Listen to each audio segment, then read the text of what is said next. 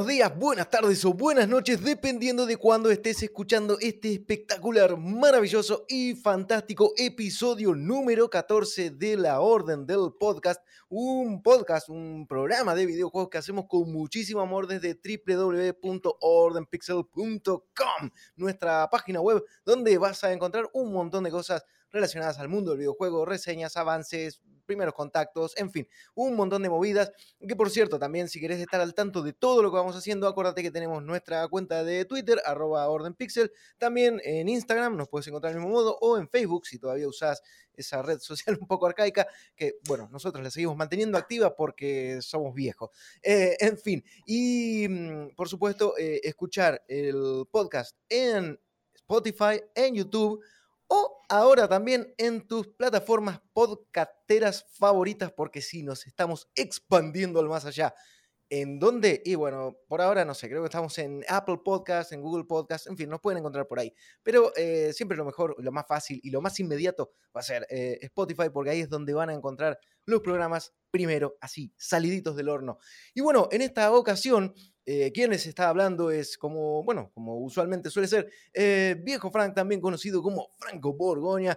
Y me acompañan un grupo de distinguidos que ya saben quiénes son, porque, bueno, ya los he presentado montones de veces, pero me encanta hacer esto pensando en cada vez meterle algún, algo más, algún condimentito más, algo, algo que me quede por ahí. Pero bueno, los voy a presentar, eh, voy a tratar de hacerlo no sé si está escuchando ahí, pero bueno, hay una, hay una voz fuerte que se está escuchando de fuera, por eso me quedé un poco callado, empezaron a un quilombo tremendo. me quedé ahí un, poco, un poco rayado. Eh, bueno, iba a decir, sí, voy a presentar a este equipo de notables y el que se reía ahí pícaramente eh, sabe que se ríe porque él tiene permiso para pegar.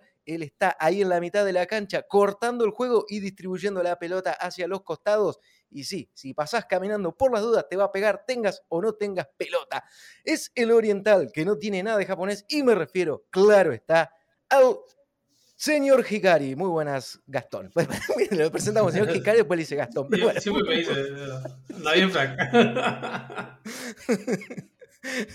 Siempre digo, voy a presentar así, después le digo como se me canta a mí, pues, bueno, porque como me gusta llamar. Menos mal que no sabes segundos nombres, si no también los metía. Eh, no sé, no, no, bueno, puede ser, ¿eh? no sé. No sé, no sé, no sé. Puede, capaz que lo metía también, pero bueno, nada. Eh, ¿cómo, estás? Todo bien, vos, Frank. Bien, bien, bien, todo tranquilo, contento de estar aquí nuevamente, bueno, en un, episodio para hablar de esto que tanto nos, nos gusta, como siempre digo, de los videojuegos. Eh, también, mira, ya me había olvidado, tenía un adjetivo más para darle, el estratega. Pues el estratega. Es, un poco estratega, es un poco estratega. Este, bueno, es como, es como hay un juego de estrategia y. ya está. Toma. Ahí. ahí, tenés. Ahí tenés, hace algo. Toma, entretenete con eso. Sí, sí, sí, sí, sí, por eso, eso. Es, es, eh, es el, el, estratega.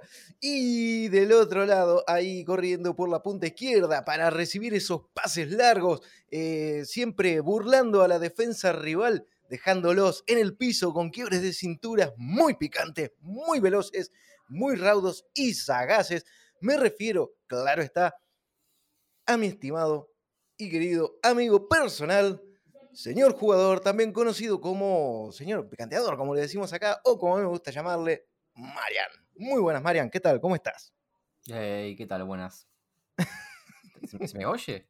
Sí. sí ok. Eh, buenos días. buenos, buenos días. Em, ¿Viste el video de Robocop 3? No necesito verlo porque ya, ya sé, ya, sé.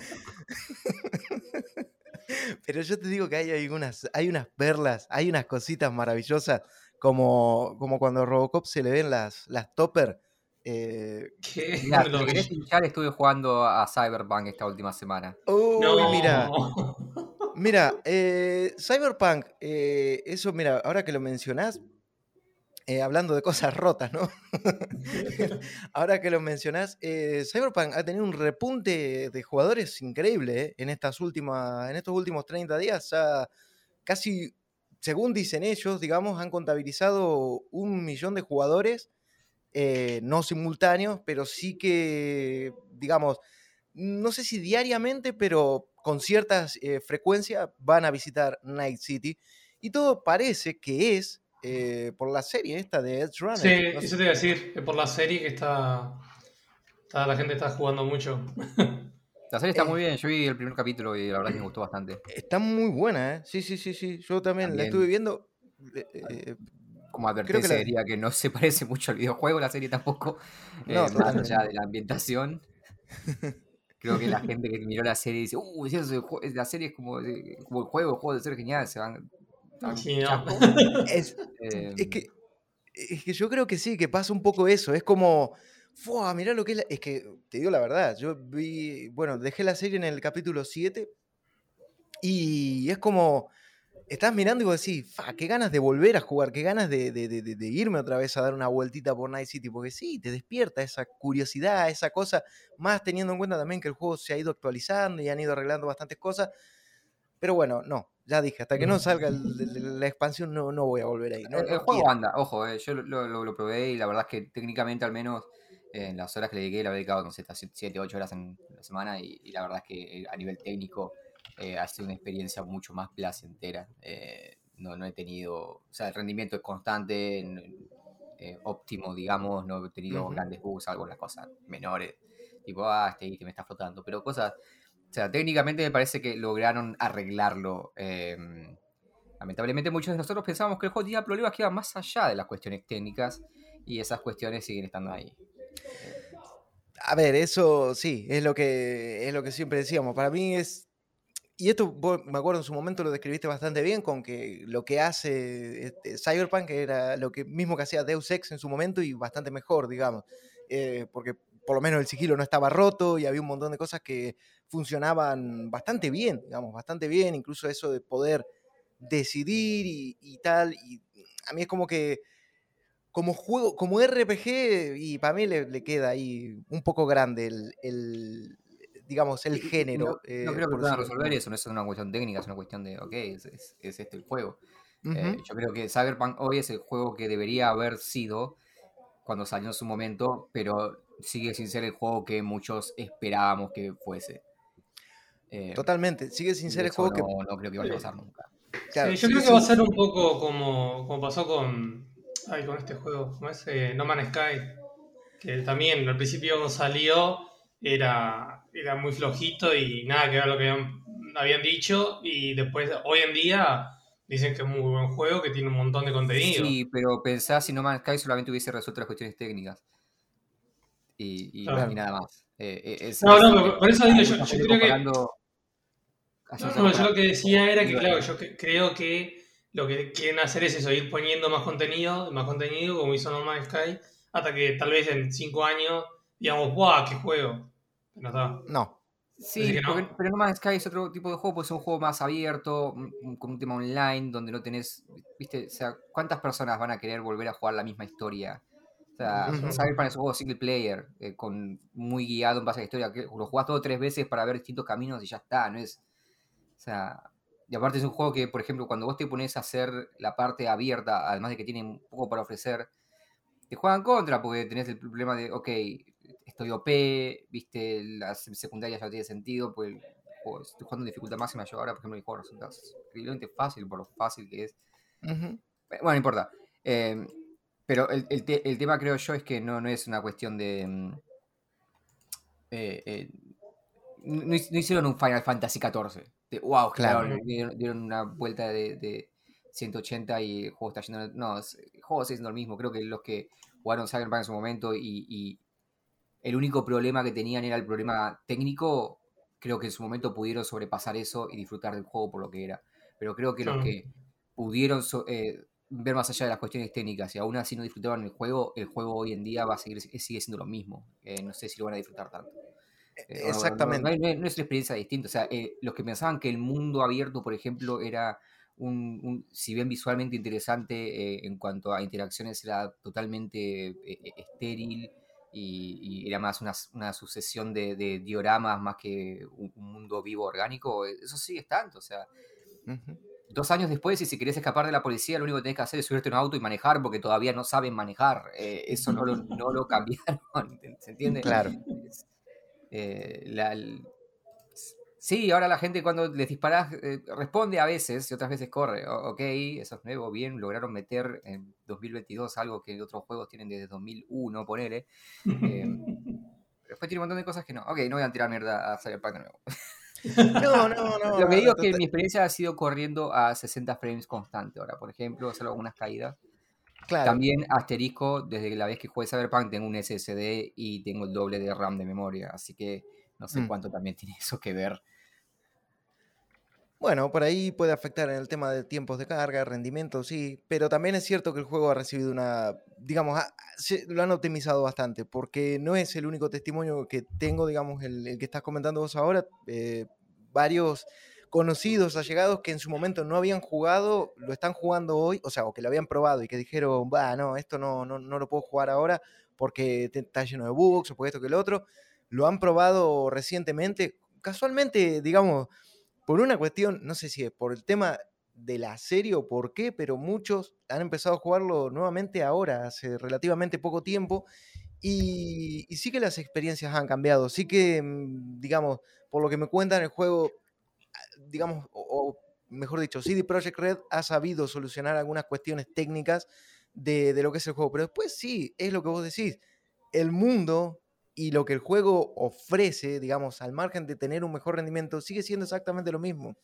Y mm, por eso digo, es como, yo no, ya está, yo no quiero volver para ver si ahora se me buguea el tipo y, ¿me entendí? Va parado en pelotas arriba de la moto o no. No, no lo voy a volver a instalar por eso. Ya lo jugué en su momento, ya le metí un montón de horas y dije, listo. Hasta que no saquen el DLC, que lo anunciaron hace un, ¿qué fue? Hace un par de semanas más o menos, este Phantom Liberty eh, que se me hace muy Kojima el nombre de ese DLC, te digo. ¿eh? me, hizo acordar muy fuerte a Metal Gear eh, Solid 2. Bueno, un poco, en, fin, de Phantom Pain, a Sons of... no, ¿Cómo era Sons of Liberty? Era el 2. en fin, le han, metido ahí algo. Y como Kojima está metido también, porque no sé si, bueno, cuando lo termines, vas a ver que al final aparece créditos, eh, le dan crédito a Kojima, no sé por qué, pero le dan crédito, está ahí, está ahí, figuran los créditos, Kojima Productions. ¿Bien? Algo está haciendo Kojima ahí, además de aparecer en el juego, algo está haciendo. seguro, seguro, seguro. Es que el nombre me sonó, digo, este nombre es algo que podría haber salido de, bueno, de Kojima. En fin, em, hablando de, cosas también un poco, el programa pasado hablamos de eh, las filtraciones, casos de filtraciones, casos de, em, ¿no? que habían sonado en su, día, en su momento, por lo ridículo, por lo absurdo, por lo increíble, eh, por un montón de cuestiones y... Eh, creo que terminamos de grabar el programa y al día siguiente, o no, a la semana siguiente, perdón, em, se produjo una de las filtraciones, quizás una de las más, eh, sí, podría decirse a hoy por hoy, una de las más grandes, de, creo, de la historia de, la industria del videojuego, porque, eh, un, digamos, Rockstar Games, bueno, eh, ataque hacker, y se robaron un montón de cosas, código fuentes, material, en, fin, todo un montón de historias, pero lo que más, digamos, hizo temblar los cimientos de esta compañía es que eh, se filtró muchísimo material del, bueno, rumoreado, porque no teníamos las confirmaciones, más allá de pequeños eh, avisos, anuncios, por, yo qué sé, por esas cuestiones de que, bueno, mira, un actor eh, puso en su currículum que está haciendo la voz de un personaje de GTA 6. Bueno, sí, todos sabíamos que GTA 6 existía, pero nunca habíamos tenido la confirmación oficial por parte de Rockstar. Está bien, hasta Take Two había dicho que, GTA 6 existía y que se estaba desarrollando, pero Rockstar nunca, nunca, nunca dijo nada.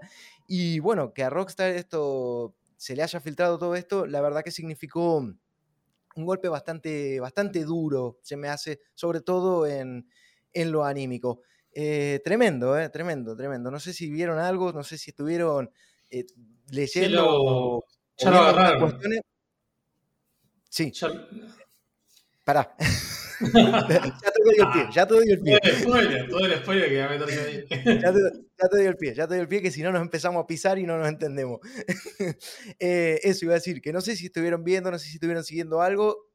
Y bueno, dale, Gastón, contanos, ¿qué es, qué es lo que estuviste, qué es lo que estuviste viendo respecto a este caso? Eh, no, está lo que decías vos, que, que habían robado. Por más solo habían robado el código fuente, que si llegaba a sacar eso, ahí sí que se le, se le jodía bastante a, a Rockstar.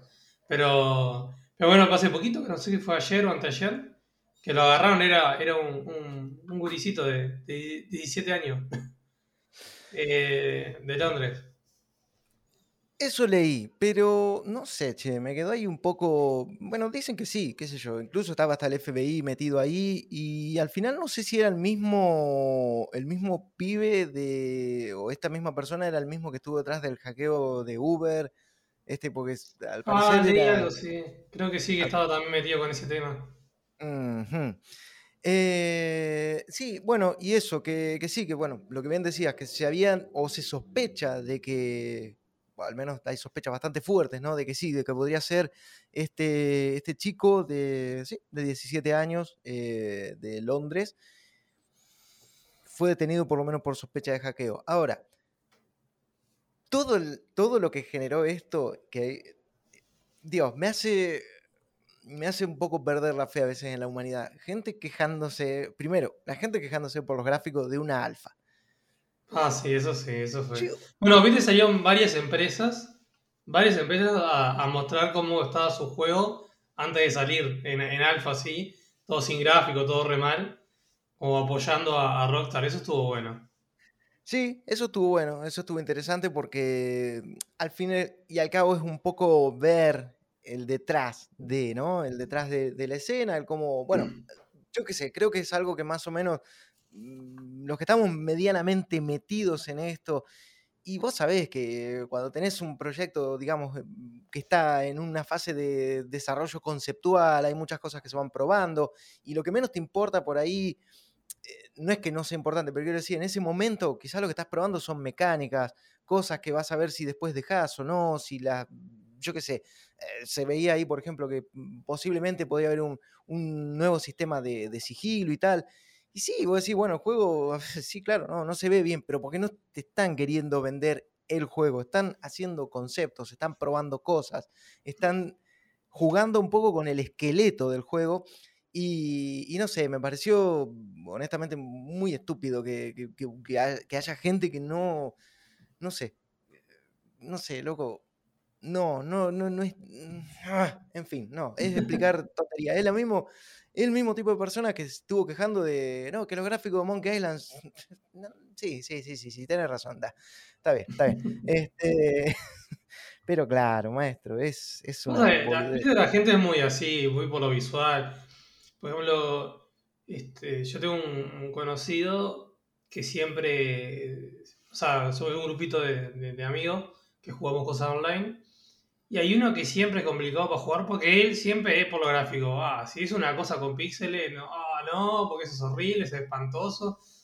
Y no juega casi nada, loco. O sea, juega solo juegos que tengan gráfico. Mira, yo No sé. te puedo, perdón, sí, seguí, No, seguí, no, seguí. digo que ento- entonces está como que, yo qué sé, para mí en realidad un juego va más por la jugabilidad, por, por lo que te mm, da, ¿no? El, el juego, más que por cómo se ve. Pero está, hay Eh, mucha pero gente que también que es una basa experiencia audiovisual. Si vas a estar mirando un juego 60 horas, por lo menos que se vea lindo. Yo creo que el tema es que eh, hay, es esa cuestión de Twitter es Twitter, ¿viste? Y la gente ahí también habla sin tener ni idea. Creo que también fue una reacción a, a alguien diciendo, lo primero que se hace cuando se desarrolla un juego son los gráficos. Es como, no, eso es objetivamente incorrecto. Y ahí fue la reacción de muchas, muchas eh, productoras mo- mostrando sus proyectos diciendo, no, es, eh, no es cierto lo que está diciendo esta persona, simplemente, y este concepto que mucha gente está repitiendo, es de gente que no sabe cómo se hacen las cosas y no es, no es Exacto. real. O sea, es... Pero creo que también hay una cuestión de que estaría bueno que los videojuegos hagan eso, a mí me encantaría. Vos fíjate que las películas tienen mucho de el cómo se hizo, el detrás El de making. escena. Eh, Ujú. es algo que, que es popular. Tenés hasta programas completos hechos en base a cómo se hizo esta película. Vos cuando, viste, compras una, un, DVD o un Blu-ray, ahora eh, ya no es más DVD, eh, pero compras un Blu-ray, te, vienen incluidas, viste, el, detrás de escena, extras, bla, bla, bla, todo eso. O sea, una película grande sale el documental de cómo se hizo.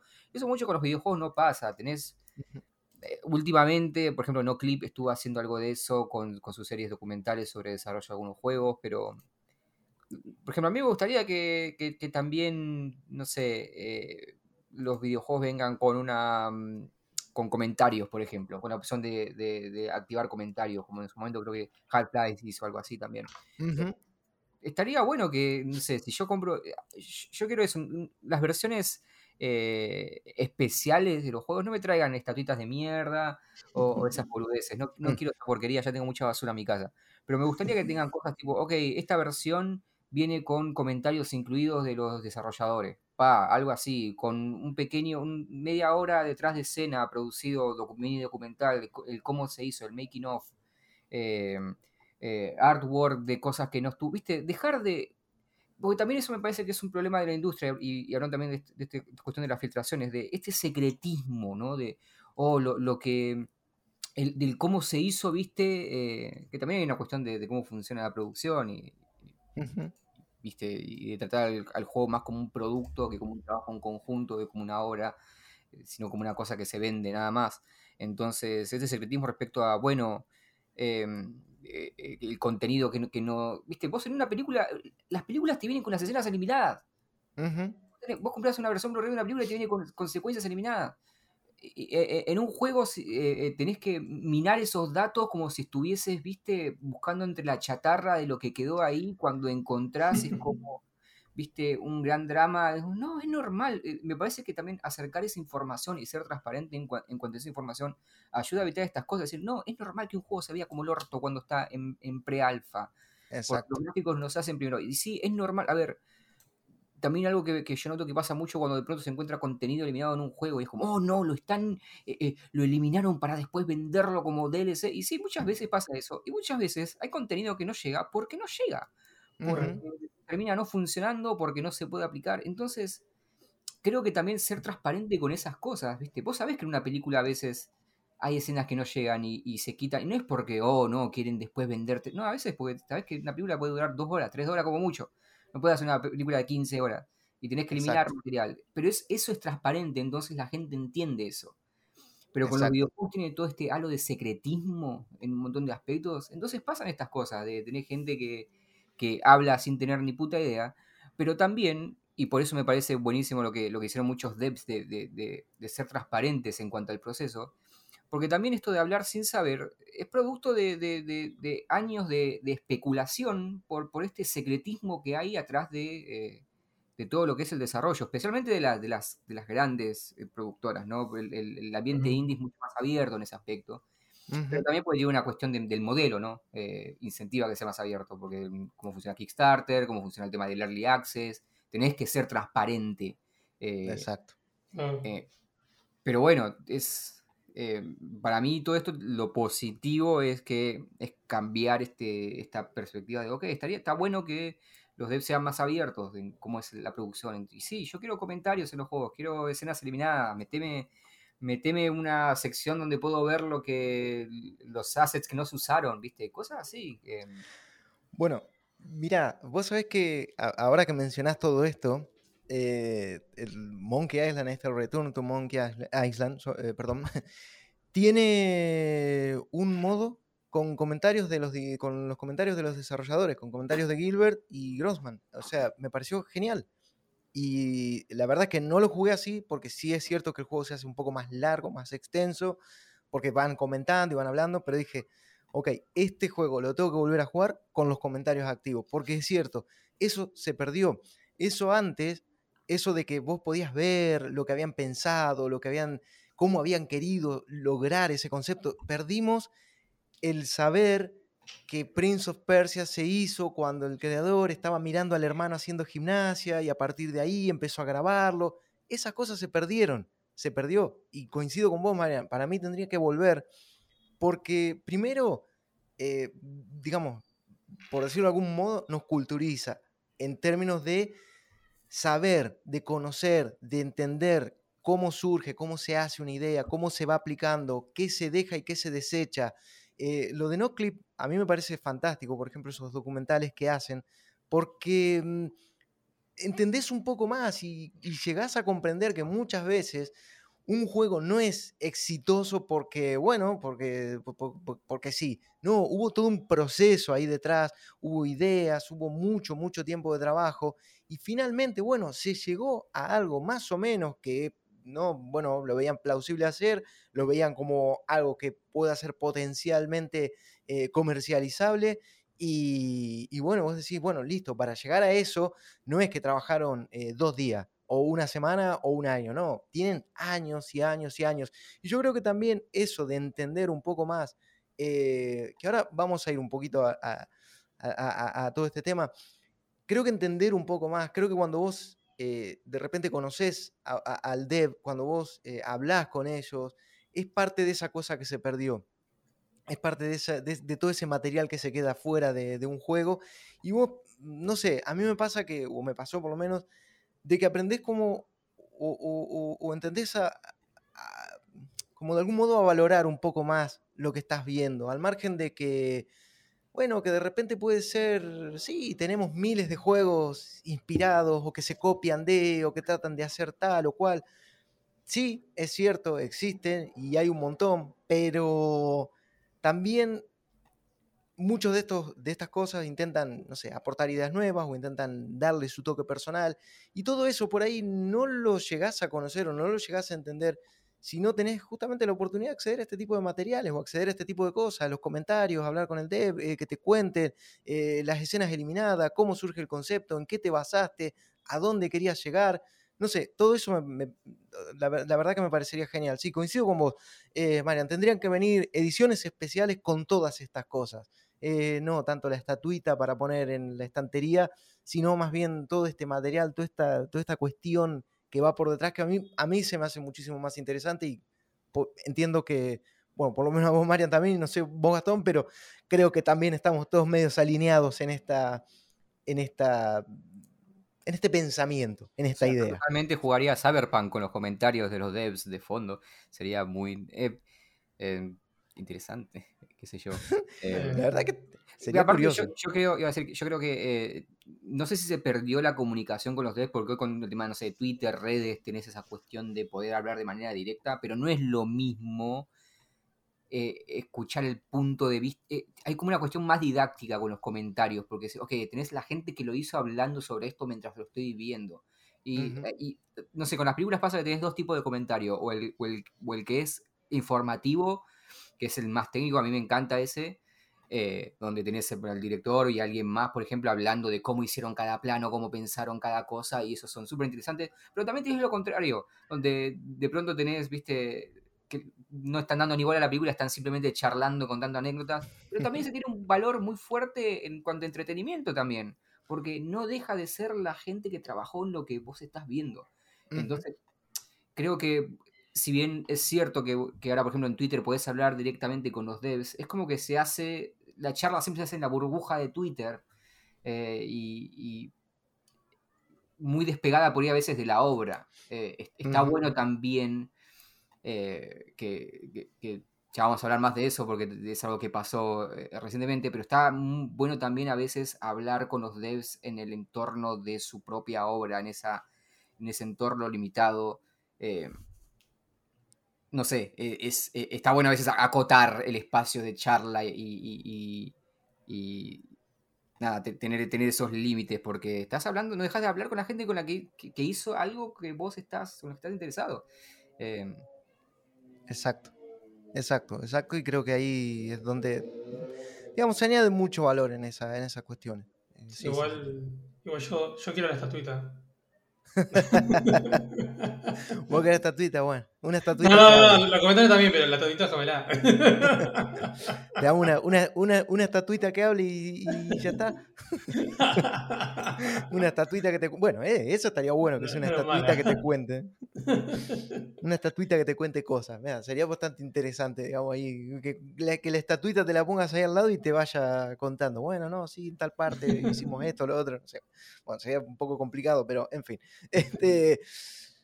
En fin, esto es un poquito ahí lo que ha sucedido, lo que ha acontecido ahí. Nos eh, adelantamos un poco con ese, con ese podcast, porque hicimos el podcast de filtraciones y menos de 10 días después la mayor filtración de la historia.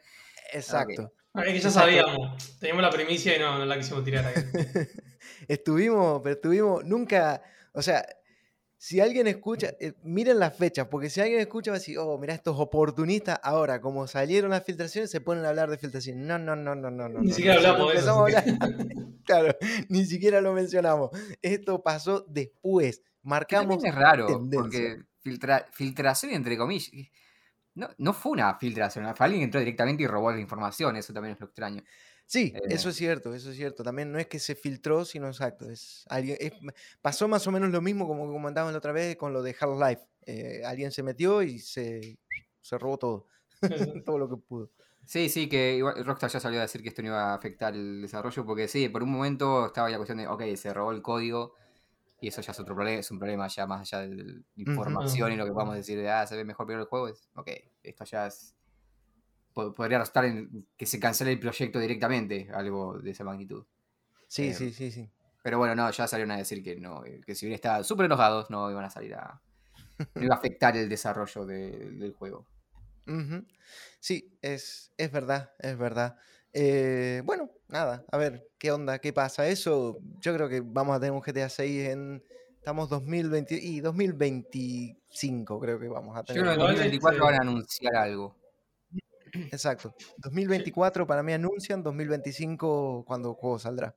Igual Perdón, creo que, si no me equivoco, lo que, mm, lo que se filtró es material de hace como dos años, ni siquiera es de ahora eso. Sí, es Eh, de así que- 2019. Sí.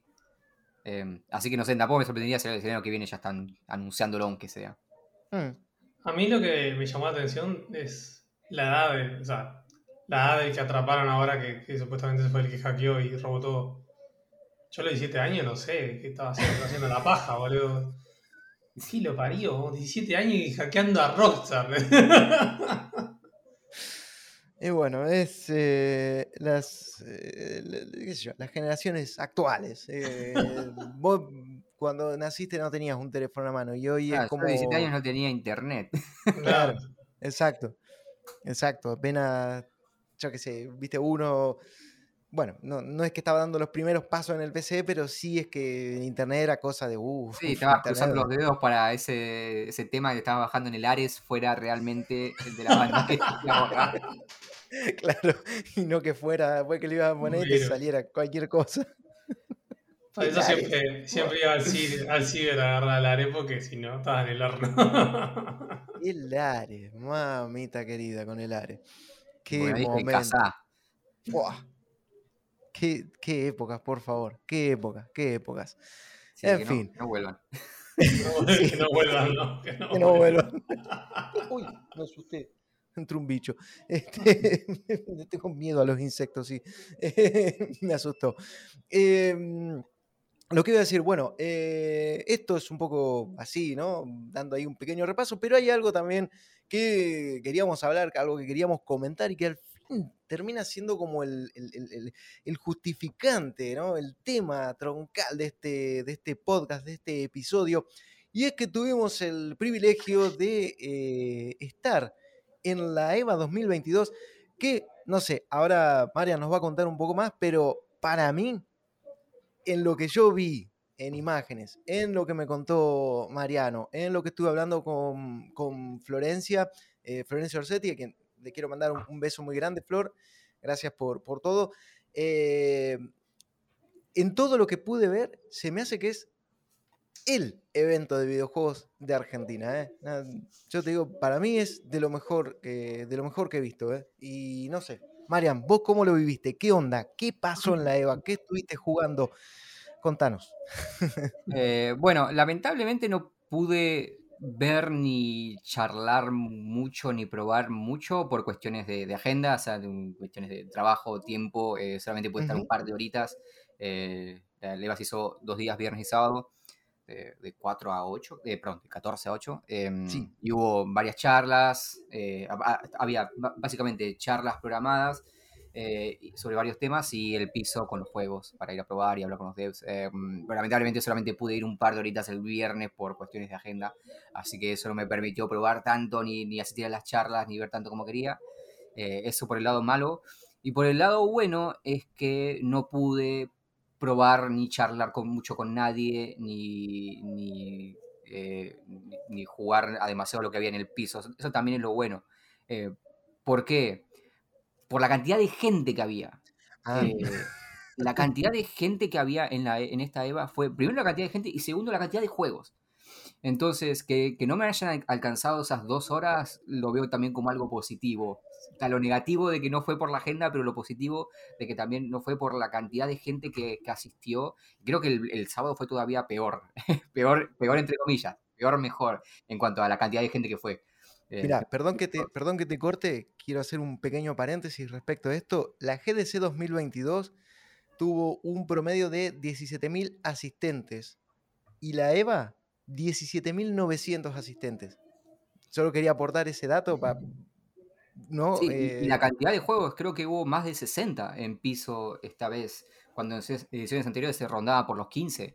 Eh, fue un salto considerable, por eso no me alcanzaron las dos horas que tuve, por la gran asistencia, lo cual creo que, eso es algo bueno, creo que fue lo más positivo, eh, más allá de que ahora podemos hablar un poquito más de los juegos, todo eso, pero creo que lo, más positivo eh,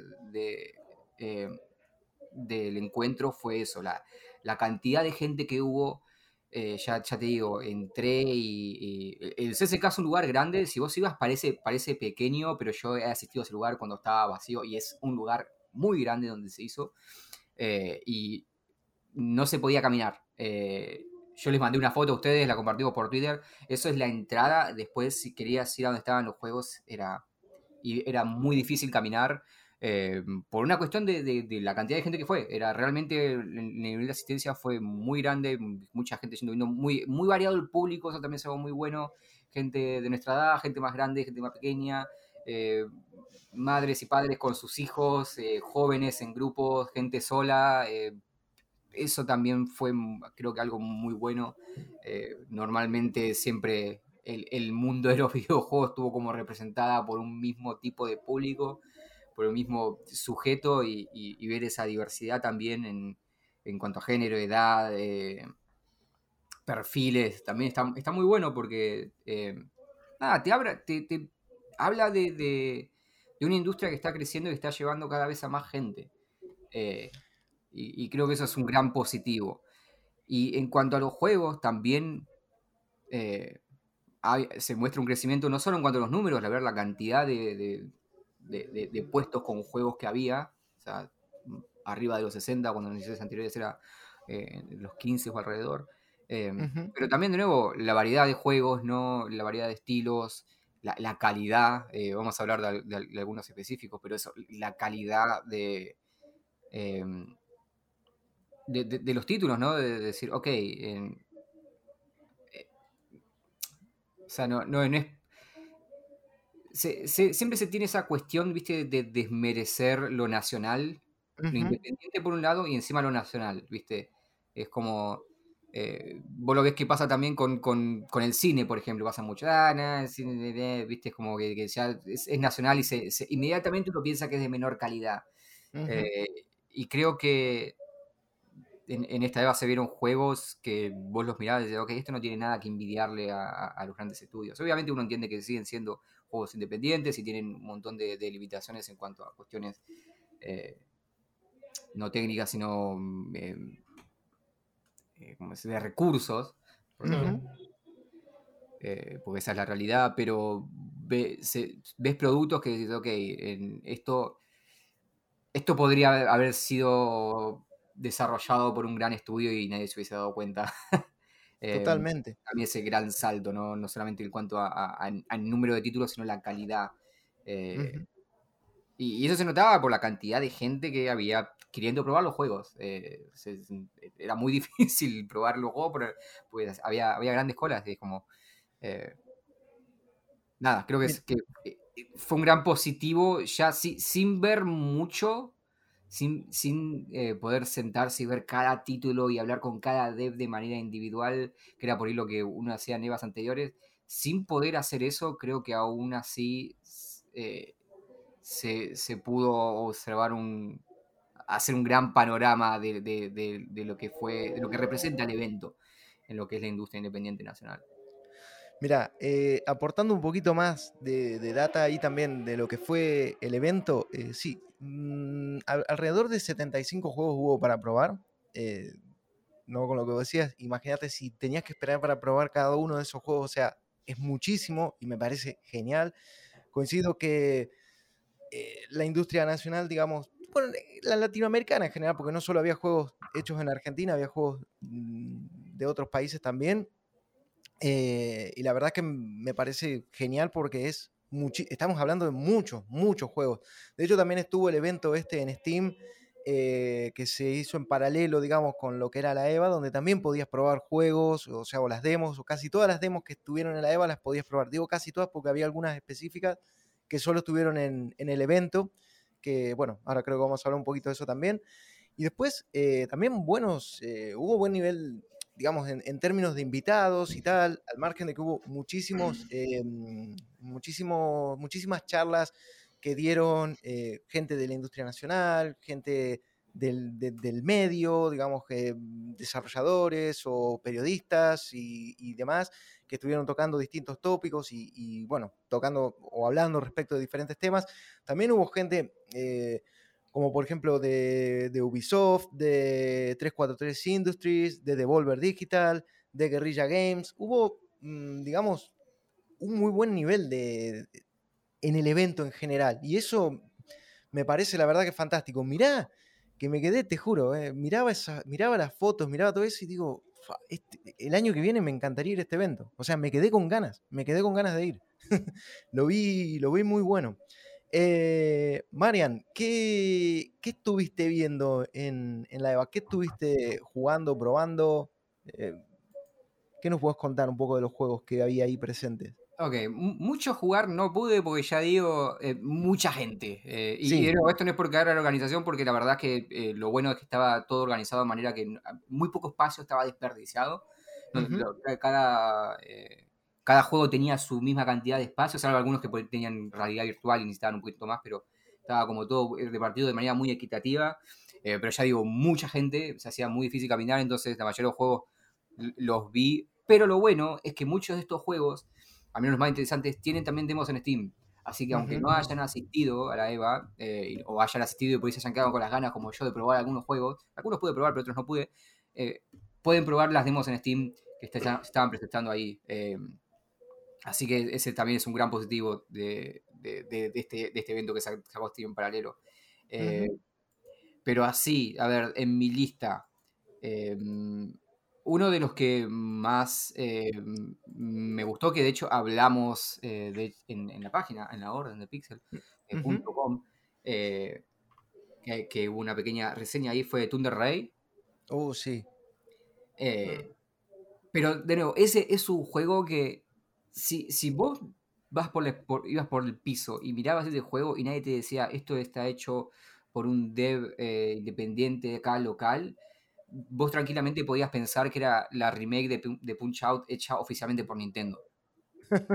Eh, porque realmente es un juego que visualmente, obviamente el juego es básicamente Punch Out, eh, pero visualmente es impresionante las animaciones, el diseño de los personajes. Y te decían, no, que esto lo saca oficialmente Nintendo. Que sí, eh, ese nivel de calidad estoy, me estoy refiriendo. sí, sí. Bueno, yo, quiero decir que, cuando vos pasaste algunos de. Estaba internamente pasó este, Mariano algunas listas de los juegos que probó y eso, y me estuve fijando, y yo, con algunos que como, va, esto es acá, esto, esto se hizo acá, ¿qué pasó? Quedé bastante sorprendido por algunos, ¿eh? Por eso está bueno, me gusta la EVA porque también ayuda a quitar este prejuicio de lo nacional, ¿viste? Oh, o se hace con dos pesos, o tomate te doy el, premio al esfuerzo. No, esto es, eh, acá hay un nivel de calidad. Que aparte vos te das cuenta porque muchos de estos juegos tienen páginas en Steam y ves la recepción que tienen estos juegos en Steam, muchos se han publicado, ves la recepción que han tenido. Este, por ejemplo, uno de los juegos que vi eh, en el piso fue un juego llamado Blue Fire, que este último año ha tenido mucho, mucho crecimiento, como medio que, explotó en, las redes también. Es un juego que eh, eh, un, youtuber em, llamado Iron Pineapple hizo hace como una serie de videos de Souls Likes.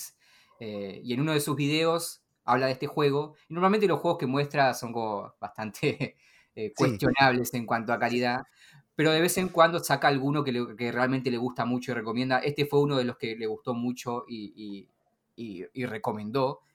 Y, como que empezó a tener mucho... Em, eh, mucha, mucha repercusión, ¿no? El juego empezó a, no sé, en los círculos de, gente que consume ese tipo de juegos, como que, despertó mucha curiosidad y, mucha gente le empezó a dar bola y es un juego de industria nacional, ¿viste?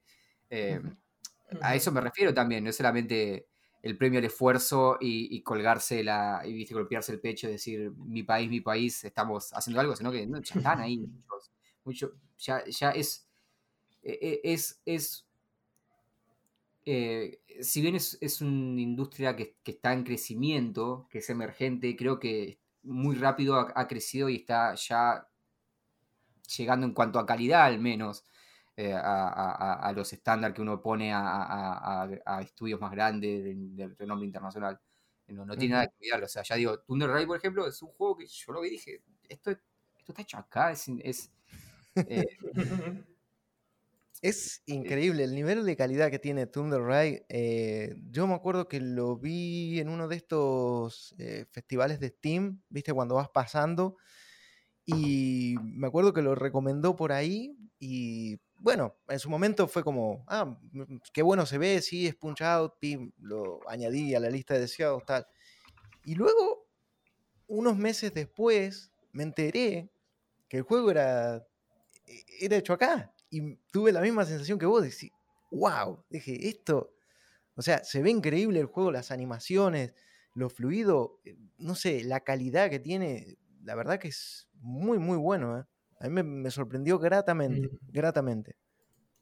Sí, ese fue uno de, los que más me llamó la atención. Eh, después, otro que llamaba mucha atención también, que este no lo pude probar eh, en piso, hay una demo en Steam. Eh, no lo pude probar porque la gente se, amontonaba para, para, para, para agarrar el control. eso se llama Arran, The Book of Heroes. No, lo vi que es una especie de action RPG, onda Diablo, pero cooperativo. Creo que puedes jugar hasta cinco, eh, hasta cinco, eh, cinco personas. Em, también. Em, otra recomendación, digamos. Sí. Em, no pude probarlo en cooperativo, pero eh, al, menos solo eh, ahí está una opción para eh, los amantes de los juegos tipo Diablo. Eh, también tiene demo en Steam. La mayoría de los que estamos mencionando acá tienen demo en Steam. bueno, Blue Fury ya, ya, lo recomendé. Blue Fury ya, de hecho, está, no, ni siquiera. No sé si tiene demo, pero se puede comprar. No, ya, Está, ya salió directamente, sí. sí, sí.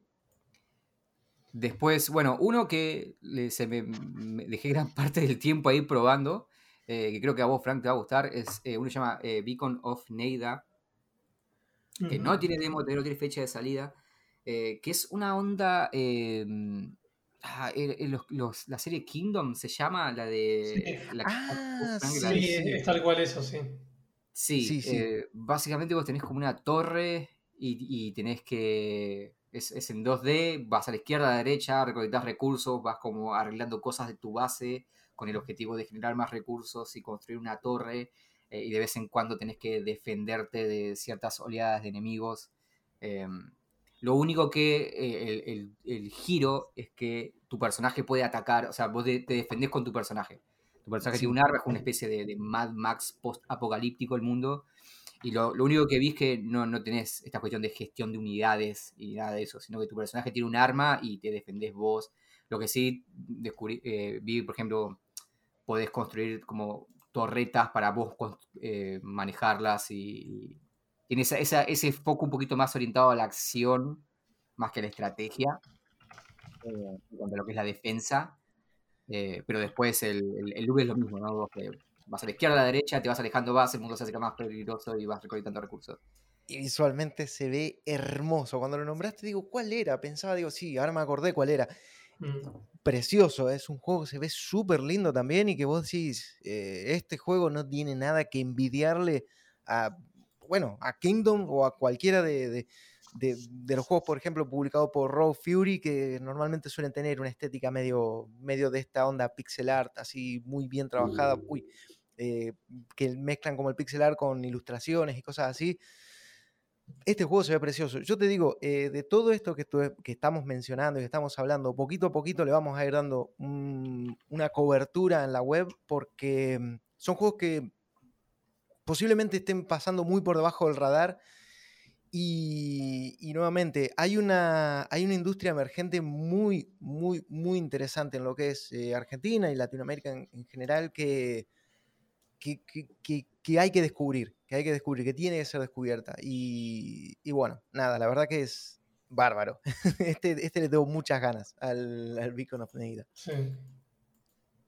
¿Qué más tenemos acá? Em, a ver, eh, tuve mi lista, tuve mi lista, no quiero repetirme. Eh, otro juego que probé también, em, el Maki Pow of Fury.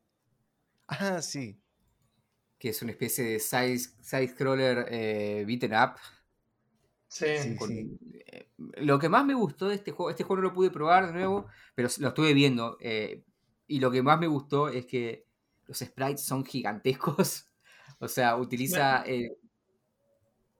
utiliza el, em, el, concepto de, de beaten up. Viste que tenés para mí había dos tipos, lo que tenían los personajes pequeñitos y los personajes gigantes en pantalla.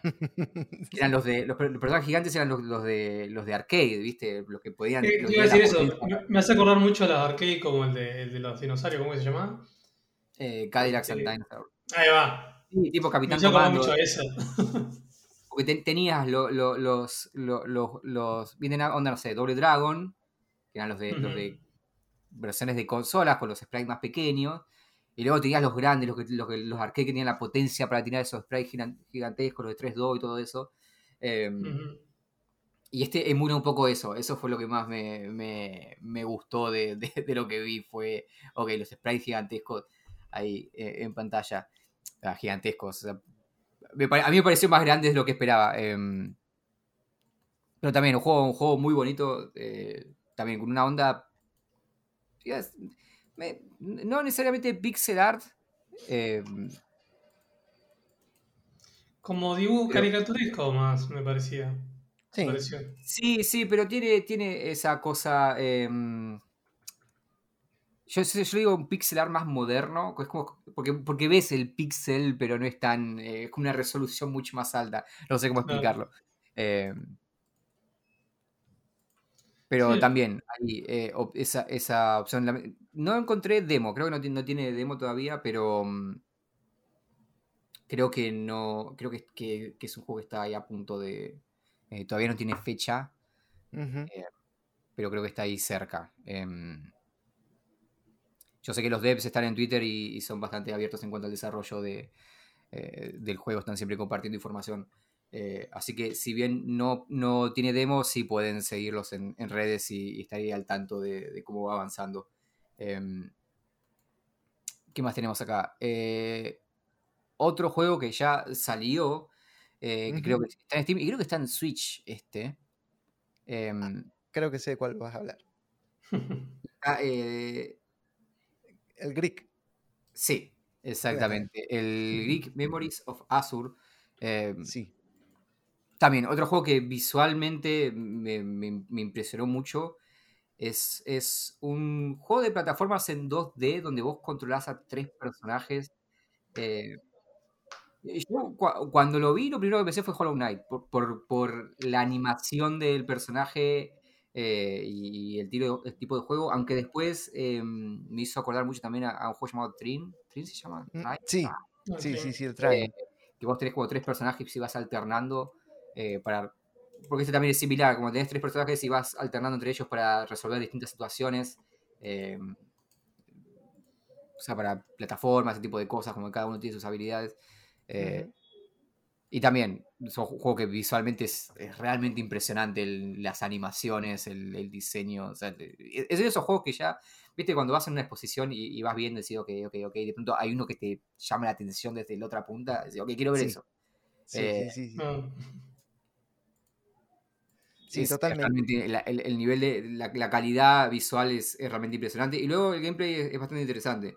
Eh, en, términos de gameplay está muy bueno. Sí es cierto que lo que vos decís que tiene un poco de... Mm, que recuerda un poco al Train, porque vas con los... Eh, o sea, vos tenés tres personajes y cada uno tiene como una característica diferente. Por ejemplo, tenés una que es eh, como una maga, otro que es como una especie de guerrero. Y otro, que, es... ¿no? Sí, algo así, sí. No recuerdo bien, pero sí, algo tenía una, un gancho o algo, algún tipo de, característica que lo hacía eh, también como único, digamos, y lo que vos tenías que hacer es, o lo que vos tenés que ir haciendo es, em, además de ir peleando y todo esto, hay partes, hay momentos donde vos tenés ciertos puzzles que vos puedes indicarle a un personaje que se quede parado sobre una plataforma y con la maga, por ejemplo, vas y activas ¿Sabés a qué? Perdón, ¿sabes cuál me hace acordar? Que no me acuerdo el nombre ahora. Ah. El de Blizzard, el juego de los vikingos. Ah, sí, bueno, bueno, bueno. Es eso, donde tenés uno que tiene un escudo, que básicamente hace tal función. Bueno, es. Sí. Ahí está, un mejor ejemplo sería ese, los, los Vikings.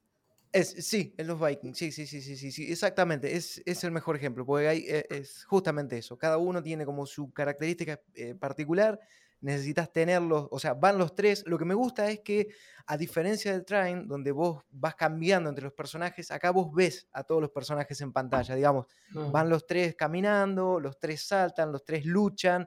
Por eso es más parecido a los Vikings, porque tenés esa cuestión de... Sí. aparte, aparte tenés que tener cuidado donde los dejás también. Sí, porque, porque te los pueden atacar, mm. o sea, no, es que vos los dejás ahí, bueno, y ellos se quedan tan felices de la vida, no, si vienen los enemigos te los pueden atacar, sí. Eh, entonces eso, eh, la verdad que está muy bueno el juego, a mí me, gustó mucho. Este en concreto, digamos, no es un desarrollo nacional, pero sí es un desarrollo, bueno, digamos, eh, de este lado del charco, o, bueno, o de aquel lado, bueno, no sé, bueno, ustedes me entienden. Eh, pero la verdad que es muy bueno, es muy, muy bueno. Sí, sí, sí, a mí me gustó mucho ese juego y coincido que al principio te recuerda por ir un poco a, Hollow Knight. De hecho, yo pensé que iba a ir un poco por ese lado y después para mi sorpresa era algo diferente, digamos, porque digo, oh, bueno, esto va a ser un Metroidvania o algo así. Y si bien tiene algún que otro toque metroidvaniesco, digamos, que bueno, necesitas algún tipo de objeto o, habilidad, digamos, para poder mm, pasar por algún área en, concreto, el foco del juego va por otro lado. Y gráficamente es como, no sé, es precioso. Eh, es de estos juegos que, sí, como vos decís, vas viendo y decís, uy, uy, eso lo quiero probar porque te, atrapa por, por lo visual, digamos. Es un juego, sí, sí, sí, sí, sí, Llega mucho por eh, visual. Creo, si, no me equivoco, después no, no nos corrigen. Eh, creo que. Em, perdón, ¿no? Eh, el. Ah, el estudio mexicano, ahí está, ahora se me ah. apagó el cerebro. Creo que es estudio de, México el desarrollador. Sí, sí, em, sí, sí, sí, Navegante Studios. porque, a ver, la EVA eh, también engloba estudios independientes de, Latinoamérica, no es, necesariamente solamente de Argentina. Em, pero sí, en este caso es es un estudio de México. Em, que eh, de hecho este juego ya, ya, lo pueden comprar en Steam. Está, esta versión terminada en Steam y creo que también está en Switch. Em, otro juego que también pueden conseguir ya eh, en Steam es eh, Madison. Ah, sí. Ah. Que lo vi, no lo probé. lo estuve viendo ahí medio de lejos. Eh, porque no, es, un juego de terror y por lo que vi las reacciones de la gente, bastante efectivo. Em, juego de terror en primera persona, onda. Mm, eh, Fatal Frame. sí, tipo. Juegos de, esta camada tipo Amnesia. Eh, ¿Cómo se llama este? Em, ah, que es. Ah, el de las fotos, de los cuadros, el, no me acuerdo el nombre. Eh, Layer of Fear. Layers of Fear, sí, en, el sentido más de, de, exploración, de resolver acertijos, de investigar, ¿no? Eh, al menos em, esa es la sensación que me dio a mí eh, más inmersivo, si se quiere. Em, que también es un juego que ya está terminado, que se puede. Que, creo que está en consolas también. si no me equivoco, está en PlayStation, creo que eh, está en Steam. También, si quieren algo de terror, em, creo que es la opción con la que ir. Em. Sí, es un juego, como vos decís, yo creo, o sea, lo vi en streamings porque es un juego que mm, tuvo bastante éxito y bastante repercusión. Sí. Sí, sí, sí, sí. De hecho, fue un juego que, fue, digamos, streameado por eh, varios streamers de estos de renombre. No sé si hasta Ibai no lo estuvo jugando. Em, y se ve tremendamente aterrador. O sea, yo, al igual que vos, es lo, lo más cerca que voy a estar de jugar Madison es verlo por un streaming, porque no. Sí, no, no, no, no, no, no, no, no, no puedo, no puedo. Tiene una atmósfera muy opresiva, muy aterradora, eso que vas con la cámara. Eh, esto, si no te lo dicen, nuevamente, eh, esto si no te lo dicen puede pasar tranquilamente por, no sé, por un juego hecho por cualquier estudio, digamos, de renombre, porque hay muchísima calidad acá. Eh, es un juego que, de hecho, ha conseguido digamos, cosechar reseñas muy positivas en Steam. La gente en general, el público en general, creo que, bueno, y los que les gusta el terror sobre todo, han quedado muy conformes con lo que, con lo que el juego ha, ofrecido. Y, nada, eh, es eso, que se ve espectacular y sí, coincido, para el que le guste el terror, me parece que Madison es una, es una parada obligatoria, eh, al menos de lo que va saliendo de terror este año, creo que es de lo mejor, ¿eh? creo que es de lo mejor. Ah, a ver, ¿qué más tenemos acá en la lista? Em, bueno, ¿qué más de, mi lista de, los que más eh, me, llamaron, o sea, hay un, hay un montón, ya sea más de 70 juegos. Em, bueno, otro, otro que tenés, perdón, ¿eh? dos, dos, que tenés que veo en tu lista. Eh, uno, uno lo conocía y otro no. Eh, uno es el Doom, Doom Jungle. sí. Bastante curioso se ve. Es como una especie de Metroidvania o algo así. Es un roguelike. Ah. Sí, también es bastante. Eh, eh, cuando lo ves es como bastante de manual. Ok, eh, sé que es este juego. Lo conozco. pero también es un juego que, ahí me quedé enganchado y, lo puse en la lista por. De nuevo, ¿no? lo mm, como propuesta lo sólida que se ve. Ok, sé, qué tipo de juego es y, eh, están, o sea, marca todas las cosas de la lista de lo que espero de este tipo de juego. Perfecto, listo. Va, va a la lista de deseados porque eh, hay una demo en Steam también, si quieren probarlo. Em, creo que está anunciado para 2023 el juego recién, pero ya pueden acceder a la, demo. Eh, pero sí, es de esos juegos, viste, que, que vos decís, ok, ya, sé qué tipo de juego es, ya sé que me va a gustar tiene, o sea, pixelar, roguelike, eh, tiene un sistema de progresión, ok, combate, listo, ya está. Es. Em, ya sé qué es y, y, la calidad está ahí. Eh, así que sí, también es otro para tener ahí en cuenta. Em, una onda, no sé, me tiró mucha onda eh, Rogue Legacy, por ejemplo. Quitando la parte del legado, ¿no? De todo esto de los personajes que van heredando, pero el, la parte roguelike, digamos, me, tiró mucho el tema de la progresión de, del personaje y, el combate. Eh, así que ahí... Sí, la verdad es que se ve que se ve súper bien, digamos. Yo este no lo tenía, eh, no, no, no, voy a mentir, digamos. Hay muchos, muchos juegos que, que salen, digamos, día a día, semana a semana, mes a mes, y por supuesto hay cosas que se te van pasando eh, por debajo del radar porque prácticamente imposible estar al, al tanto de todo. Pero. Es, ¿eh? el lado. Eh, es, es, lo negativo positivo que decíamos al comienzo, ¿no? Que es una cuestión de que antes podía seguir el ritmo porque había menos y ahora, ahora hay tanto que es. Eh, es, lo bueno, ¿no? También. Hay tanto que no te puede seguir el ritmo, no te puede seguir el ritmo, es difícil. Exacto, exacto. Y nada, y el juego sí se ve súper bien. A mí, bueno, mm, me gustan mucho los, eh, los roguelikes, los roguelites. Y este la verdad que se ve súper bien. Digamos, cuando lo vi me puse a buscar digo, epa, esto está bueno, las animaciones están muy buenas. En términos de gameplay se ve bien. Y es lo que vos decís. Es el juego que ya vimos, es el juego que ya conocemos. Y esto es un poco lo que también hablaba eh, al principio, ¿no? Como uno puede decir, bueno, sí, pero el juego eh, se copia o quiere ser o, imita tal. Bueno, pero detrás de eso hay más cosas. Y acá hay, sí, marca los casilleros, pero también hay cosas, hay, hay, una personalidad, hay una intención de hacer algo, por lo menos en algún punto diferente o darle su toque particular. Y, la verdad que este juego me, interesó bastante. Me llamó Además, creo que está hecho, está hecho y distribuido por una sola persona. Sí, eh, sí, sí, sí, Entonces, pero está bueno eso que decís vos, porque decís, ese juego que, ya vimos, ¿no? Que ya conocemos. Pero no, no, no marcamos esto como algo negativo, sino como, como algo bueno de decir, ok, pero se está haciendo acá, está siendo desarrollado y publicado por una sola persona a nivel nacional. Es como que diga, ok, sí, eh, imagínate mañana, sí, todos ya vimos una película de Marvel, pero ¿sabés qué es lo bueno? Que no la están haciendo en Hollywood, en Estados Unidos, la están haciendo acá. Eh, claro. Y, con esto lo mismo. Sí, sí, ya, eh, ya vimos juegos así, pero lo estamos haciendo acá ahora, lo está haciendo gente acá. Eh, que, se haya llegado a nivelar la industria a ese punto y nivelar para arriba, eso es un gran positivo.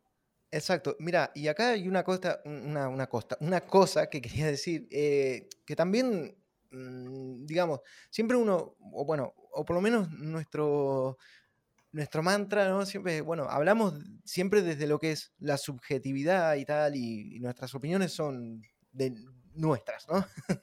Digamos, no son para contentar a nadie. Y uno podría decir, bueno, eh, pero el hecho de que sea un juego hecho acá tampoco es motivo para decir, bueno, no, porque, a ver, porque por ahí el juego puede no gustarte. El caso es que los títulos que estamos mencionando, y muchos más que por ahí no estamos mencionando, que de repente no han estado eh, en el evento por otras cuestiones, como por ejemplo eh, pasó con el juego Cult, este eh, shooter también que está, está siendo desarrollado por un, estudio argentino. No es que, bueno, no, sí, es fantástico porque es argentino. No, es que los juegos están buenos es que son buenos desarrollos. O sea, hay muy buen nivel. A mí me sorprende gratamente y coincido en eso con vos, Marian. Es, lo están haciendo acá lo están haciendo acá, que no es que lo de acá es menos o que lo de acá es malo. Insisto, no por eso vamos a decir, simplemente por el hecho que sea argentino es, es fantástico. No, es que los juegos están buenos y tienen demos para probarlo, pueden bajarlo, pueden experimentarlo por carne propia y van a descubrir, o sea, o creo que por lo menos gran parte de, la gente que nos está escuchando y que quizás no, bueno, de repente no está al tanto de estos desarrollos, creo que se van a sorprender tanto como nosotros. La verdad que hay muy, muy, muy buen nivel, ¿eh? Muy buen nivel. Sí, no es que, no es que sea fantástico que sean independientes, argentinos o latinoamericanos. Es que es, fantástico que juegos independientes argentinos y latinoamericanos tengan este nivel. Eh, Exacto. no, es eh, que, que, vengan de una industria hace sus juegos mejores, sino que la calidad de estos juegos es una señal del crecimiento que ha tenido la industria. Eh, nosotros, o sea, acá los tres nos, hemos, nos, crecimos en una región en donde cuando éramos chicos ni siquiera existían juegos en español. Eh, si, querías un juego en español, vos tenías que traer un juego pirata o, importado una versión pirata española en PAL. Eh, eso era, esa era la industria local. Y, y, hoy en día tenés una industria que genera juegos de esta calidad y, a esta cantidad también. Sí. También es, no, que también es que, hay muchos este, profesionales, tipo, no solo de programadores, diseñadores y eso, que, también trabajan en, empresas importantes alrededor del mundo, ¿no? sí, sí. Eso también es, que también hay que destacar que, no solo que también se produzcan, sino que muchos de los juegos AAA o cosas juegos muy, muy grandes que, hubieran y que, que, hay, también hay desarrolladores o gente que trabaja ahí que son latinoamericanos. O sea, que también. O sea, hay, hay muy buenos profesionales en los videojuegos en Latinoamérica. Sí, sí, sí, sí, sí, sí, sí, sí, sí, totalmente, totalmente. De hecho, también en muchos, por ejemplo, eh, a mí, mm, la gente de Purple Tree, que son los que hacen eh, Thunder Ray, eh, a mí, digamos, me parece genial que, que estén haciendo o que estén pudiendo materializar, porque es un, es un estudio que ha hecho muchas cosas para otras, digamos, compañías, ah, tienen juegos de Cartoon Network, tienen juegos, bueno, hay de todo. Pueden ir y ver su página web para ver un poco su portfolio, digamos, y todo lo que han hecho. Y que estén haciendo sus juegos, digamos. Y cuando vos lo ves, vos decís, fa, qué bueno, qué calidad, qué bien que se ve. No sé, a mí que realmente me, encanta. Me da ese, ese sentimiento de orgullo, es decir, eh, qué, bueno que, que eso, que la industria se haya nivelado tanto para arriba. Eh, sobre todo lo que es la parte de Latinoamérica, que por ahí muchas veces por cuestiones de recursos, por cuestiones de, no sé, de, accesibilidad y de un montón de, cosas, digamos, mm, había quedado relegada y, que ahora esté un evento, digamos, con 75 juegos o con, yo qué sé, que vos digas, y todo hecho a lo largo y ancho, me parece genial. De verdad, me parece... pasa esto que, decís vos, eh, Gastón, que está bueno que haya muchos devs trabajando en empresas grandes, ¿no? Pero también está bueno de que esa no sea la, que, que, esa deje ser la única opción para poder eh, crear cosas eh, de, esta calidad, de que ya no sea, ok, si quiero hacer un juego como, como eh, Thunder Ray, no tengo que crecer y, pegarla para llegar a Nintendo, lo puedo hacer acá. Exacto. Eso, es un gran positivo también. Em, Exacto. E, es, em, y mm, nada, el, creo, creo, creo, que eso es el, gran punto, digamos, sí, el gran punto positivo. Em, y finalmente también otro juego que quedaba en, tu lista, otro título que, mira, vos sabés que este de repente sí me animaría a jugarlo, a pesar de que es un juego de terror, eh, pero porque, no sé, porque creo que la atmósfera no me da tanto miedo, digamos, y creo que el, terror va por, otro, va por otro lado, que es el Tenebris Somnia, mm. eh, este videojuego que está siendo desarrollado por em, eh, Tobias Ruján, bueno, y Andrés Borghi, director de, de cine, que la verdad que se ve muy bien, muy bien esa mezcla entre, digamos, 8 bits o, sí, medio en plan Maniac Mansion, que no sé qué, pero yo el, otro día pensaba, Maniac Mansion, el 1 eh, tenía su puntito, no sé si era por las limitaciones gráficas o qué sé yo, pero cuando aparecía el profesor eh, o, la, o, la, mujer esta que, estaba con él, la enfermera, a mí la verdad que me daban un poquito de ahí de miedito, ¿eh? Me, quedaba como en plan, no sé, no quería que me agarren, no quería que me vieran, ¿viste? Y me daba como, como cosita. Em, este juego se ve, la verdad que se ve súper bien. No sé si tuviste la posibilidad de probarlo, Marian, o, simplemente lo, estuviste viendo. Lo, vi, lo, estuve, lo estuve ahí viendo. Em, sí, también me, me, encantó por la parte visual. Em, tiene como una mezcla de, de estilos. Sí, Sí, sí, sí, sí, sí, sí. tiene como videos. Eh, sí, tiene una mezcla entre. Eh, o sea, es una mezcla entre retro art, pixel art, así de, las viejas, o Mania Mansion, ¿no? O sea, las viejas aventuras gráficas, y después tiene secuencias de FMV. Eh, que ahí es donde se ve la, esta, esta em, coparticipación en, entre, entre estos dos autores, porque es como dos estilos completamente que son dos estilos completamente distintos pero que funcionan bien, eh, tiene sentido. Em, que por cierto, el editor es Cyborg Studios que hizo también otros juegos, Hellbound por ejemplo. Ah, sí. Un, retro shooter eh, de Black Heart hizo también. Em, nada, es un estudio que ya tiene. Sí, sí, tiene bagaje. Sí. Em, sí, lamentablemente este no, no tiene demo, Em, pero bueno, pueden ahí chusmearlo, está, está bueno, aunque sea ir, ir viendo ahí cómo, cómo, mezclaron. Nada, esta mezcla de estilo creo que es lo más interesante. A mí ya, ya de por sí me llamó la atención la parte de, eh, aventura gráfica, porque visualmente me, gustó cómo está. Me gustó, me gustó ese, ese link a esa, a esa época de las aventuras gráficas. Eh, y luego me llamó también más la atención ver esta mezcla de, distintos estilos con el FMV. Sí, sí, sí, sí, sí. Está, no tiene fecha de salida todavía hasta para 2023. Em, pero bueno, sí, también es otro para, para ahí eh, seguirle la, la, la, corriente, la corriente, no, el, el, rastro. rastro, esa es la palabra. sí, a mí también fue lo que me gustó mucho de, de lo que es tener Insomnia. La verdad que cuando lo vi fue eso, justamente eso, es decir, el sentir el, el, el como un choque entre generaciones de, de ver, un, digamos, fue bastante eh, extraño ¿no? y lindo como eso de ver esos gráficos, sí, como bien comentábamos, Maniac Mansion o como este otro, eh, ¿cómo es que se llamaba? Como el Clock Tower, digamos, este tipo de juegos así bastante, bastante retros, hoy por hoy considerados retros, ¿no? Eh, y a la vez ver toda esa parte cinematográfica con los actores reales, con, que le van a dar como más intensidad a ciertas escenas de, lo que es el título, me pareció súper interesante.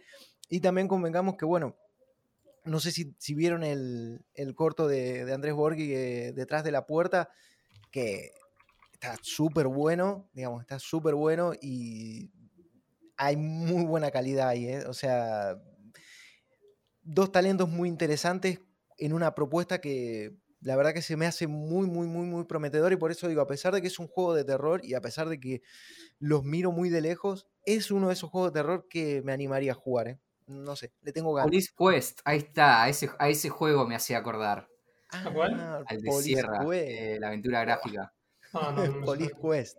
Sí, sí, tiene una onda, la, tiene una onda eso, me, hace acordar mucho ese juego. Em, me lo voy a sacar a la cabeza. Police Quest, gran, gran saga de videojuegos también, Police Quest. Sí, es cierto que, los colores, sobre todo, recuerdan mucho a lo que es Police Quest. Sí, sí, sí, sí. Al 2. Ahí está, sí, porque el 1 era bastante, bastante rudimentario y ya los otros son más. El 2 es, muy de esa época, muy de. Muy aventura gráfica, no muy aventura gráfica de finales de los 80. De, PC finales de los 80. Sí, sí, sí, sí. Es, es un estilo muy específico. Totalmente, totalmente. Mira, buena, buena, buena referencia a la de, a la de pues, la verdad, pero ahora que lo miro y ahora que lo estoy viendo, sí, sí es cierto que tiene los colores, esa cosa sierra, se siente como, como las vibes de sierra. Em, en fin, eh, no sé si te quedaba algo más por ahí, algún otro, algún otro juego que haya visto o que quisieras comentar? De, los canotenos hay, hay un montón de juegos. Sí. sí.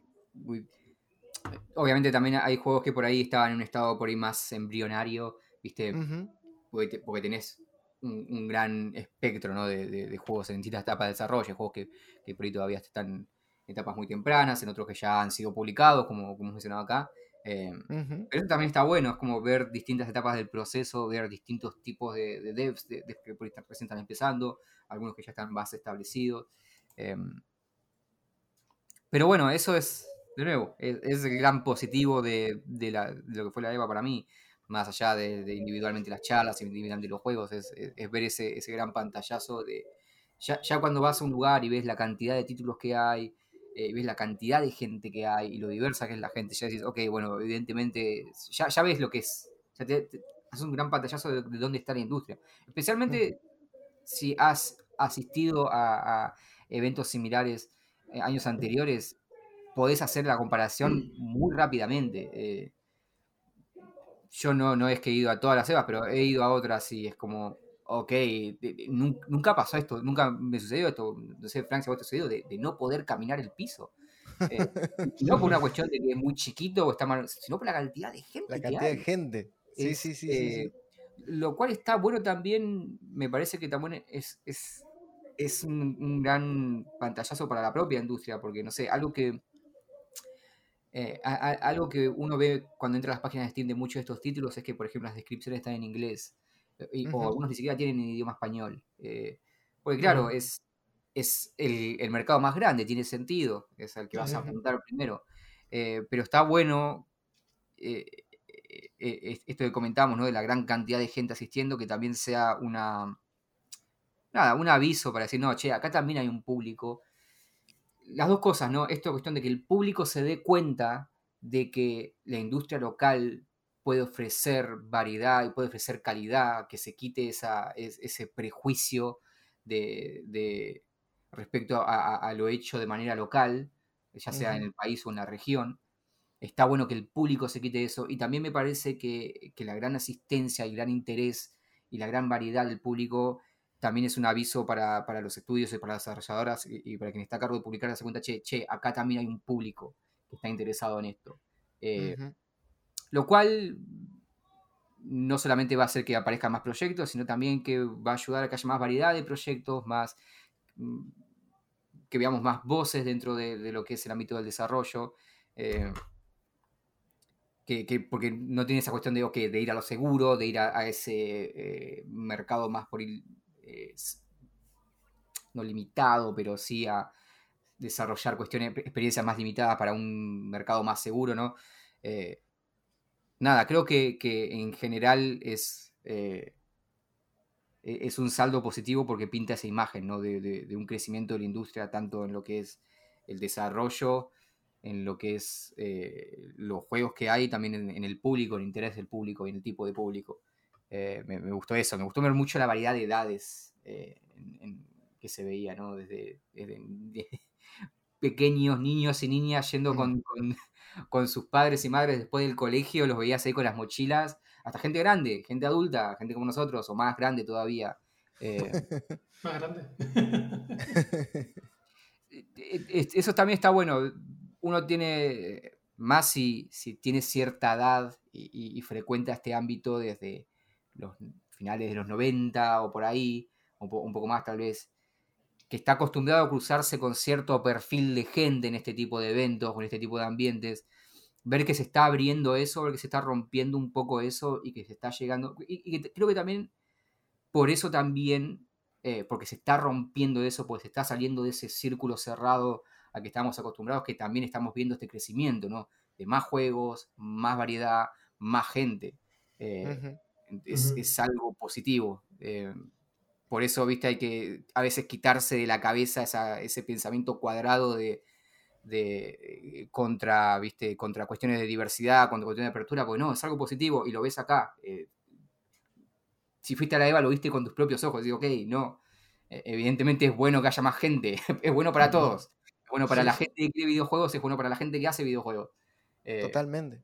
Porque ya digo, es más juegos, más gente jugando y es algo que se va. Entonces ya va a ir, esto, esto solamente puede crecer más. Salvo que caiga una agua atómica, no sé. sí. a este nivel, o sea, si comparás directamente con lo que fue. Eh, este crecimiento no se dio respecto a hace 20 años. Se, dio un poquitos años este nivel de este salto. Eh, así que sí, es muy esperanzador en ese aspecto también.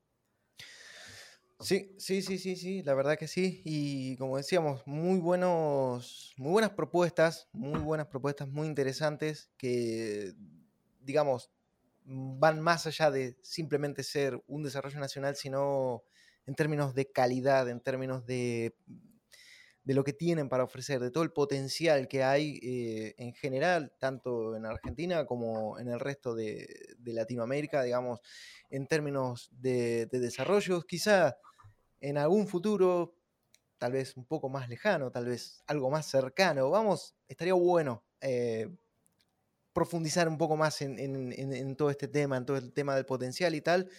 Pero bueno, para eso ya estamos ahí, craneando, pensando cositas. a ver qué podemos hacer. sí, se vienen cositas. Lo típico.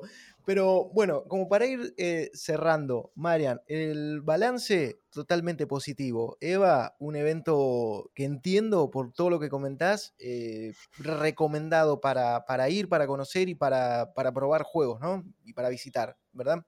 Sí, sí, lo único que viendo a, futuras eh, ediciones, irse con tiempo.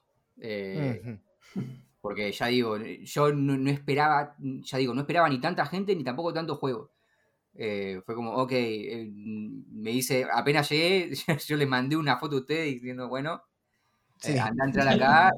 Y dice, ok, no voy a poder probar todo, no, no, ya digo, fue una lástima que no pude probar todo, que no pude hablar con devs, que también es una de las grandes ventajas de, de esos eventos, pero hablar con los devs. Fue una lástima eso, pero al mismo tiempo me, me, me, deja tranquilo porque fue por algo positivo mayormente, que fue la gran asistencia y la gran cantidad de títulos que había. Entonces, bueno, no pude ver todo, no pude probar todo, pero al mismo tiempo fue por algo bueno. Eso, eso, eso, eso está muy bien, eso está muy bien. Y pues, si todo sigue con, si todo sigue su curso, digamos, eh, es más que probable que el año que viene volvamos ahí. Eh, bueno, ya sabiendo con qué nos vamos a encontrar, que la verdad, eh, y retomando un poco lo que comentabas, creo que es, me da la sensación de que es igual, no sé, gente que tiene más tiempo yendo a, a, este evento puede decir, no, no, nada que ver, antes era mejor, antes era mucho más multitudinario, lo que sea, pero a mí me da la sensación de que en esta ocasión el evento explotó, digamos, en términos de gente, en términos de juegos, en todo aspecto, digamos, hubo un montón de invitados, hubo un montón de charlas. Y bueno, nada, seguramente vamos a estar volviendo el próximo año para seguir descubriendo todo lo que la industria latinoamericana del videojuego tiene, tiene para ofrecernos.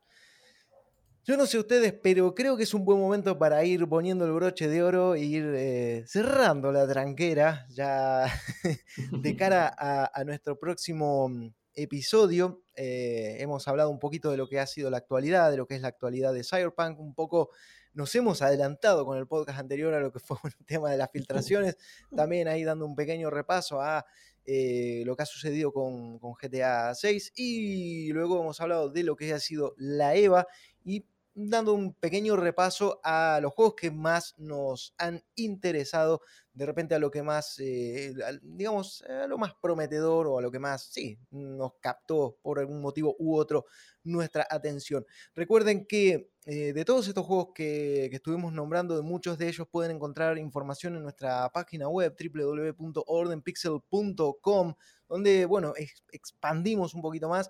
Eh, nada, comentando, en fin, por qué, por qué deberían darles un vistazo, ¿no? Por qué deberían tenerlos en cuenta ahí en el radar.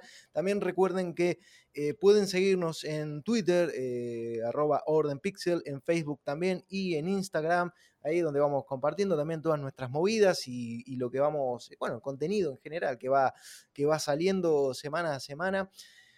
Y nada más. Eh, ah, sí, escúchenos a través de Spotify o en sus plataformas podcasteras favoritas. Recuerden que en Spotify pueden dejar una reseña 5 estrellas. Si les gusta el podcast, genial. Si no les gusta, también dejen 5 estrellas, no cuesta nada. Y eso nos va a ayudar. Ya saben cómo funcionan los algoritmos, ¿no? De que, bueno, si la gente le gusta más, te recomiendan. En fin, eso nos va a ayudar a llegar a más oídos que de repente, bueno, puede que se sientan no sé, contenidos en este templo de la sapiencia y el saber videojuegueril. Gastón, muchísimas gracias por haber estado un día más aquí. Ha sido un, placer compartir este programa. ¿Ah? Un gusto. con ustedes, que... por cierto estoy con ambiente primaveral, no sé si se dieron cuenta, con la luz. Sí, sí, sí. más tenue. Sí, sí, sí, sí, ahí vi que, vi que habías tenido que, cerrar las, las persianas. Sí, sí. Marian, lo mismo digo, un placer enorme haber estado, este, bueno, compartiendo este programa con vos y ahí comentando un poco lo, uy, comentando un poco lo que fue tu, me reventé el dedo contra el escritorio, comentando lo que fue tu, tu experiencia en, en, la EVA. No, por favor, gracias a ustedes, gracias a la gente de la EVA también por, por invitarnos. Eh, por acreditarnos y nada, queremos estar ahí de nuevo el año que viene.